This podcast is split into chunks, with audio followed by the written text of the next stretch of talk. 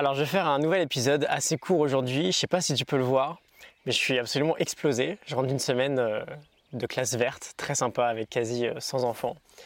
J'avais pas de vidéo pour aujourd'hui, euh, mais j'avais pas non plus envie de casser mon rythme, alors j'ai décidé de me servir là de ma forme du moment pour te parler de quelque chose qui va pouvoir t'intéresser. Si tu me suis depuis un moment, tu dois commencer à me connaître. Le sommeil a une place plutôt très importante dans ma vie, j'en parle souvent. Je pense qu'on lui accorde pas assez de valeur et on se rend pas assez compte à quel point c'est essentiel en fait. Et donc j'aime bien dormir entre 8 euh, et 9 heures chaque nuit. J'aime bien me réveiller sans réveil le matin. Je pense pas qu'on est entre guillemets codé pour avoir un objet désagréable qui nous sort de notre sommeil le matin. Et pour être honnête, c'était euh, c'était même l'une des euh, motivations principales que j'avais quand j'ai quitté le salariat. Je voulais être libre de pouvoir m'organiser, de sorte à suffisamment dormir tout au long de la journée. Mais bref, je te reparlerai du sommeil en général dans quelques jours. Aujourd'hui, je voulais profiter euh, du fait vraiment que bah, voilà, je suis complètement explosé. Je dormais en moyenne 6 heures par nuit pendant 5 jours avec des journées plutôt exigeantes. C'est pas la mort, hein, 6 heures par nuit, mais j'ai plus trop l'habitude du coup. Et euh, il arrivé quelque chose qui m'arrive extrêmement rarement. Évidemment, je suis tombé malade. Et peut-être que ça t'arrive de temps en temps, tu chopes une crève ou un rhume ou un mal de gorge assez facilement.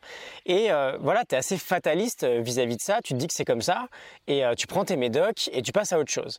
Mais peut-être que finalement, ton sommeil et ton niveau de fatigue seraient en grande partie responsables de ça. Et donc j'avais lu une étude relayée par Tom Rass dans Eat, Move, Sleep, on a déjà parlé de ce livre, une étude super intéressante. Tu prends des participants et tu leur demandes de noter sur différents aspects la qualité de leur sommeil pendant 14 nuits consécutives. Ensuite, tu les mets tous en quarantaine et tu leur injectes quelques gouttes nasales euh, qui contiennent le rhinovirus, le virus responsable du rhume, et tu les surveilles pendant euh, les 5 jours qui suivent pour savoir si bah voilà, oui ou non, ils ont, ils ont chopé le rhume en fait. Et les résultats ont montré que ceux qui dormaient euh, moins de 7 heures par nuit avaient trois fois plus de chances d'attraper ce rhume par rapport à ceux qui dormaient plus de 7 heures par nuit. Et c'est marrant parce que bah, finalement ça nous apporte une donnée super intéressante.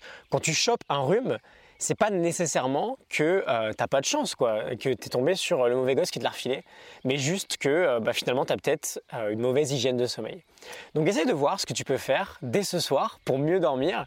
Je te mettrai les liens de l'étude très bientôt. Je te retrouve demain pour une nouvelle vidéo. J'espère que je serai un peu plus en forme, un peu moins enrhumé. Et bah, je te dis à demain. Salut